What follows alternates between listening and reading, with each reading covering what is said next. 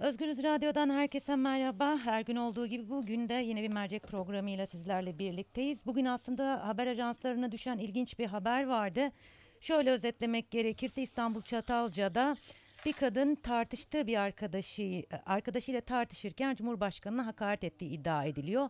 Arkadaşı kadını takip ederek misafirliğe gittiği evi belirliyor ve ihbarda bulunuyor. Sonrasında da e, eve baskın yapılarak 63 yaşındaki kadın gözaltına alınıyor. Bir gece e, nezarete kalıyor, gözaltında kalıyor yurttaş ve sonrasında yurt dışı e, çıkış yasağı konularak serbest bırakılıyor. Konuğumuz Sezgin Tanrıkulu. Sezgin Bey merhaba. İyi yayınlar diliyorum. Selamlar, sevgiler Ee, Diyarbakır'dan. Çok çok teşekkürler. Ee, hemen e, bu e, aslında bir örnek benzer pek çok örnek yaşanıyor Türkiye'de. Bir ihbarcılık furyası var. Ve bu furyaya dayanılarak insanlar çok fazla bir e, kanıt ve delil e, elde edilmeden evleri basılarak gözaltına alınabiliyorlar. Bu o, ihbarcılık furyasını e, nasıl değerlendiriyorsunuz? Vatandaş vatandaşın kurdudur. Geldiğimiz noktanın özeti bu. Evet, evet. Yani ihbarcılık, zurnalcılık, ondan sonra işte e, öç alma duygusu falan e, yani bu toplumda eskiden bu kadar çok yaygın değildi. Ama maalesef mevcut kutuplaşma, nefret söylemi, düşmanlaştırma politikası vatandaşı vatandaşın kurduğu haline getirdi. Herhangi bir biçimde bir eleştiri yapmanız e, veya görüşünüzü ortaya koymanız e, neredeyse imkansız halde. E, kime ne, ne söyleyeceğiniz, hangi tartışma içerisinde bulunacağınız bile Türkiye'de çok kuşkulu hale geldi. Neredeyse imkansız hale geldi. Durum bunu gösteriyor. Yoksa pazarda yani şeyi e, hedefi bulunmayan yani hedefi bulunmayan bir sözcükle e, işte bir eleştiride bulunan en fazla eleştiri yani bir eleştiride bulunan bir e, kadının komşu tarafından kilometrelerce takip edilmesi, Evet. gittiği adresin saptanması, o adresin jandarmaya verilmesi, ismi falan belli olan, jandarmanın gece o eve baskın yapması, sonra işte kadını 63 yaşındaki hasta bir kadını ilaçları falan da yanına almasına da neredeyse müsaade edilmeden gözaltı merkezine gece tutması falan sonuçta Türkiye'nin hangi travma içerisinde olduğunu da e, çok rahatlıkla ortaya koyuyor. Tabii bu dün akşam gerçekleşen ve Barış arkadaşın da ısrarla üzerine gittiği ve takip ettiği oğulları çünkü Barış arkadaşa ulaşmışlar ve bilgi vermişler. Hı hı. E, geceden beri işte kamuoyu oluşturmaya çalıştı. Biz de destek verdik. E, böyle bir durum söz konusu maalesef. Bu bir örnek ama bizim duymadığımız, bilmediğimiz, bize ulaşamayan, kamuoyunun bilgisi olmayan bunun gibi yüzlerce örnek var.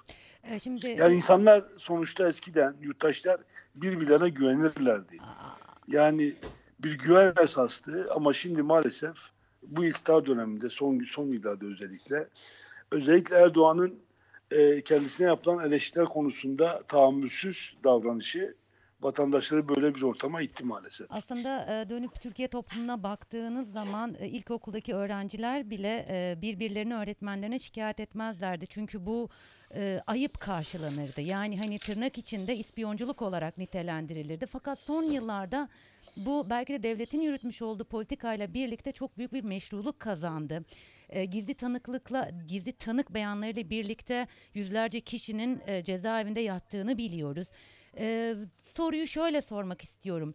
İhbarcılık ve gizli tanıklık e, hükümetin bir politikası mı? Yani günümüzde artık ihbarcılık ve gizli tanıklık meşruiyet mi kazandı?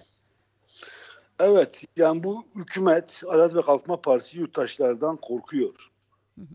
Bu bir korkunun ifadesi. Dolayısıyla bu korkuyu da yani kendi korkusunu da hukuk içerisinde olmayan baskıyla e, sağlamaya çalışıyor. E, ve insanları bu şekilde zulüm insanlara bu şekilde zulmederek o korkuyu yenmeye çalışıyor ama bunun yani korkunun ecele faydası yok maalesef. E, yani ispiyonculuk, e, ondan sonra düşmanlaştırma politikası, yargı eliyle e, kıskacı alma politikası ne kadar ağır biçimde devam ederse etsin e, sonuçta e, yani bu korku onları iktidardan götürecek zaten. Örneklerini gördük aslında boşanan çiftler bile birbirlerini vatan hainliğiyle veya e, terör örgütlerine üye olmakla suçluyorlar. Artık o noktaya geldi. Dönüp baktığımızda bu durum toplumu ne hale getiriyor? Nereye nereye evriliyor Evet bu yani durum? bir paranoya gerçekten toplumun içinde bulunduğu durum gerçekten bir paranoya gibi yani sonuçta. Dediğim gibi yani komşunuza güvenip bir görüşünüzü ortaya koyamıyorsunuz. Veya herhangi birisine görüşünüz e, sorulduğunda o konudaki düşüncenizi ortaya koymaktan çekiniyorsunuz. Gerçek düşüncenizi. E, ve bir korku toplumu e, yaratılma ve bunun üzerinden kendi iktidarları sağlamlaştırmaya çalışan bir iktidar anlayışı var. E, yani böyle değildi.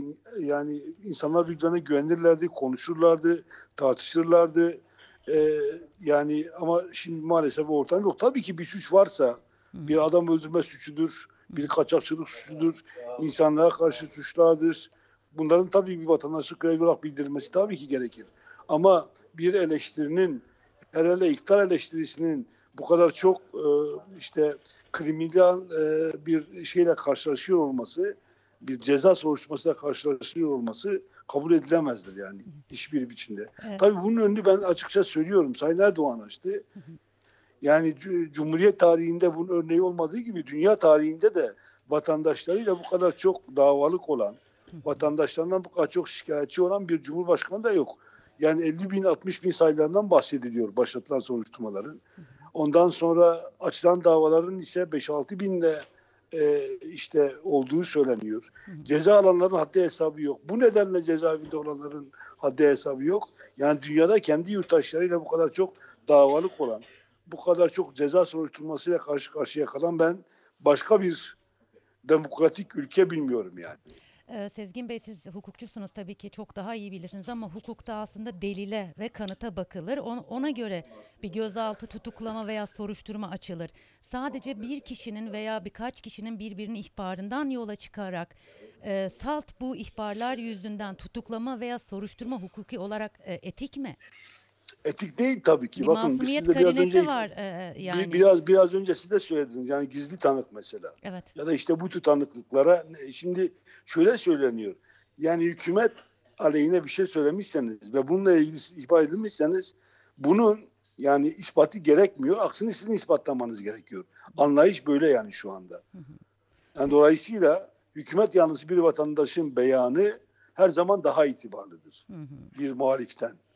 Artı zaten yani şimdi gizli tanıklık müessesi de tamamen adil yargılama kurallarına aykırıdır. Yani görmediğiniz, soru sorma şansı olmadığınız, kim olduğunu bilmediğiniz herhangi birisi çıkıyor. E, işte o beyan beyanda bulunuyor ve sonra hiç göremiyorsunuz. Hiç soru soramıyorsunuz ve mahkemeler ondan savcılar bu beyanların doğru olduğunu kabul ediyor ve ona göre ceza arıyorsunuz. Evet. Bakın bunun da dünyada örneği yok. Avrupa İnsan Hakları Mahkemesi'nin de birçok karar var bu konuda. Ama bütün bunları dinlemeyen, e, biraz önce de ifade etmeye çalıştığım korkuyla e, ve bu korkuyu yenmek için baskıyla e, iktidarda kalmaya çalışan bir iktidar anlayışının Türkiye'yi getirdiği nokta maalesef bu. Ee, Sezgin Bey son olarak çözüm noktasında ne yapılabilir? Çözüm noktasında vatandaşlık duygusunu e, işte bir dayanışmaya döndürecek bir e, havanın, bir siyasal iklimin oluşması lazım Türkiye'de. Aslında yani açık söyleyelim, yani e, bu ihbarcıları, bu ispiyoncuları bence teşhir etmek lazım. Teşhir etmek lazım. Çocuklarına, ailelerine, ondan sonra çevrelerine e, teşhir etmeliyiz ki onlar aslında sokağa çıkamasınlar utançlarından. Ee, Aslında dönüp baktığımızda bir tweet attığınızda bile altına hemen e, CİMER'e seni şikayet ediyorum e, mentionlarını çok kolaylıkla görebiliyoruz. Bu da toplumun hangi noktaya e, gittiğini e, gösteriyor. e, Aynen sanırım. aynen öyle evet. Aynen öyle. Evet. Ee, Sezgin Bey çok teşekkür ediyorum zaman ayırdığınız Ben için. teşekkür ederim. Çok sağ olun. Selamlar, saygılar. Özgüz Radyo dinleyicileri Diyarbakır'a gittik. Ee, CHP milletvekili Sezgin Tanrıkulu ile konuştuk. Peki ne konuştuk? Aslında toplumda e, son dönemde yükselen bir ihbarcılık furyası var.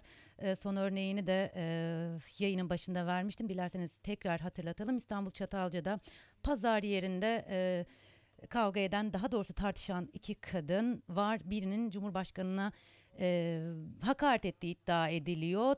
E, ko- komşusu tarafından takip ediliyor 63 yaşındaki kadın ve e, jandarmaya ihbarda bulunuluyor. Cumhurbaşkanına e, şikayet e, hakaret etti deniliyor.